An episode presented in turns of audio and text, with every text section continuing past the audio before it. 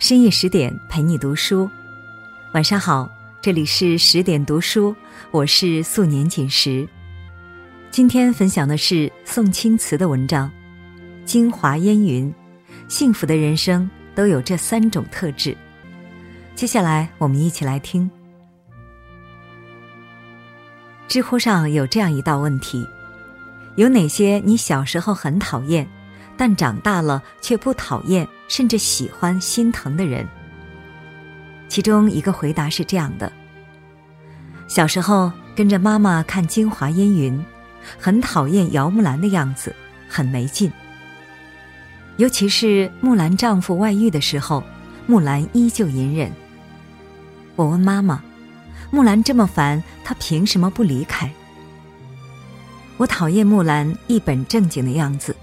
讨厌他在婚姻生活中的软弱，讨厌他阻止了妹妹的幸福。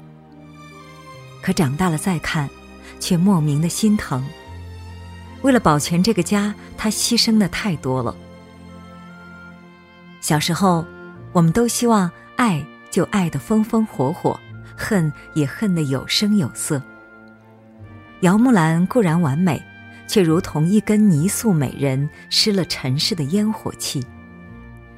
可长大后，经历了生活的历练和岁月的打磨，才越发明白，在沉浮中保持一颗平常心，困境时生出一点从容意，在平淡中拥有一丝孩子气是多么可贵。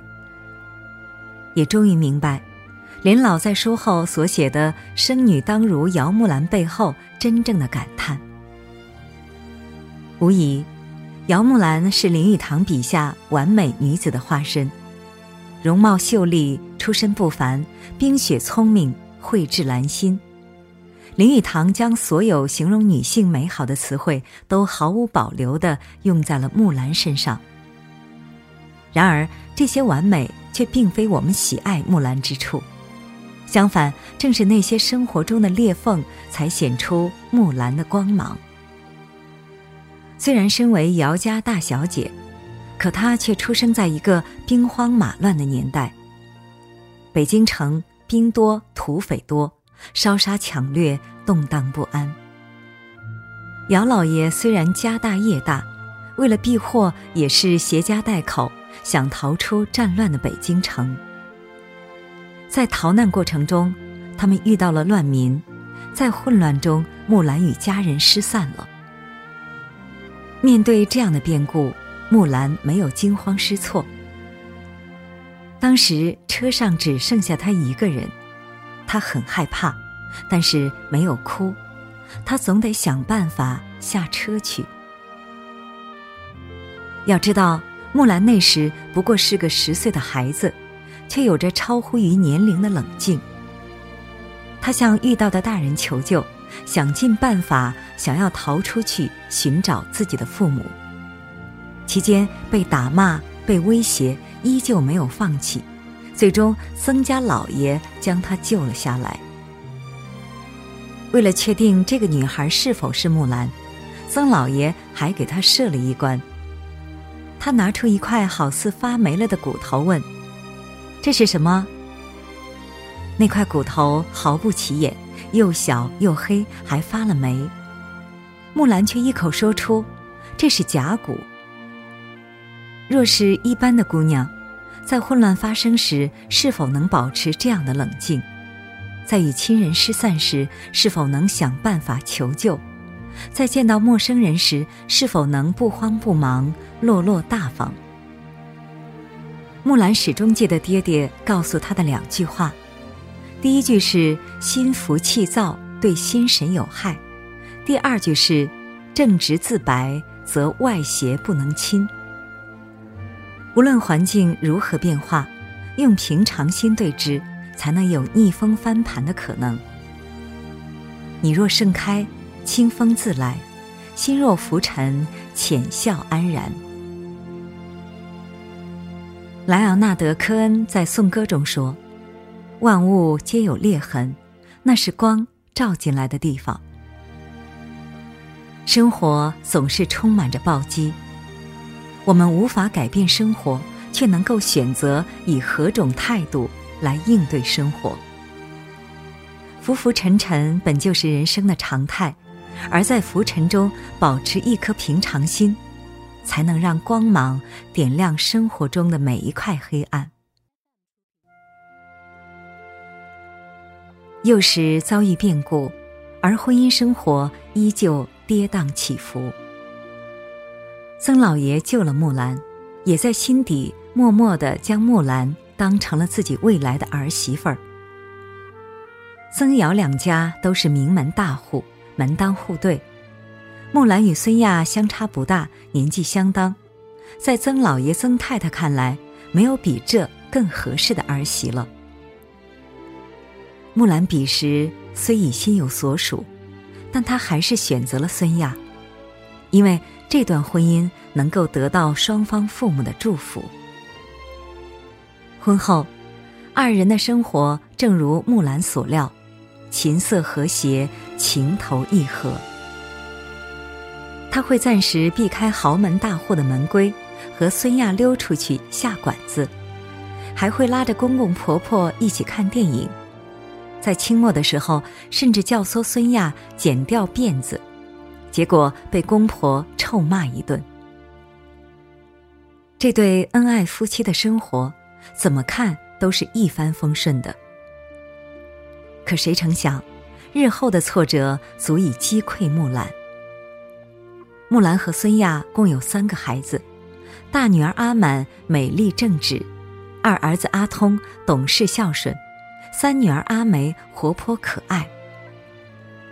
可所有的暴击在她三十六岁那年悄然而至。那年。阿满参加了反对军阀的学生活动，结果被军阀攻击，死在了游行的路上。木兰哭出来，横倒在棺材上。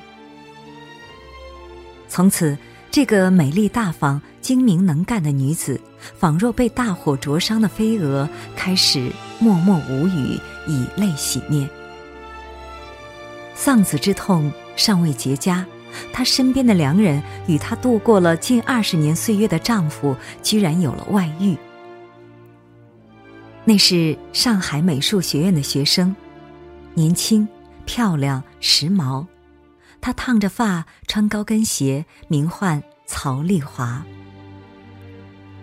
对着曹丽华，孙亚这样说：“我的太太是一个旧式妇女，那可是明媚灵秀。”冰雪聪明的木兰呐？听说了这件事后，木兰没有慌，甚至没有愤怒，因为一切的质疑、愤怒、嫉妒、指责都会于事无补，反而会使事情越变越糟。表面上，木兰对孙亚一如往常，只是减少了去厨房的次数，反而更加用心打扮自己了。那一天，她穿了一件海蓝色缎面旗袍，精心打扮了一番，约见了曹丽华。原以为对方是一个乡下老太太，没想到出现在自己眼前的是这样一个妙人。头发漆黑而浓厚，两眼如秋水般明丽，双眉画入两鬓。这一件不战而屈人之兵。木兰已经胜了，他继续乘胜追击，给曹丽华写了一封信，鞭辟入里，不卑不亢，彻底断了第三者的念想。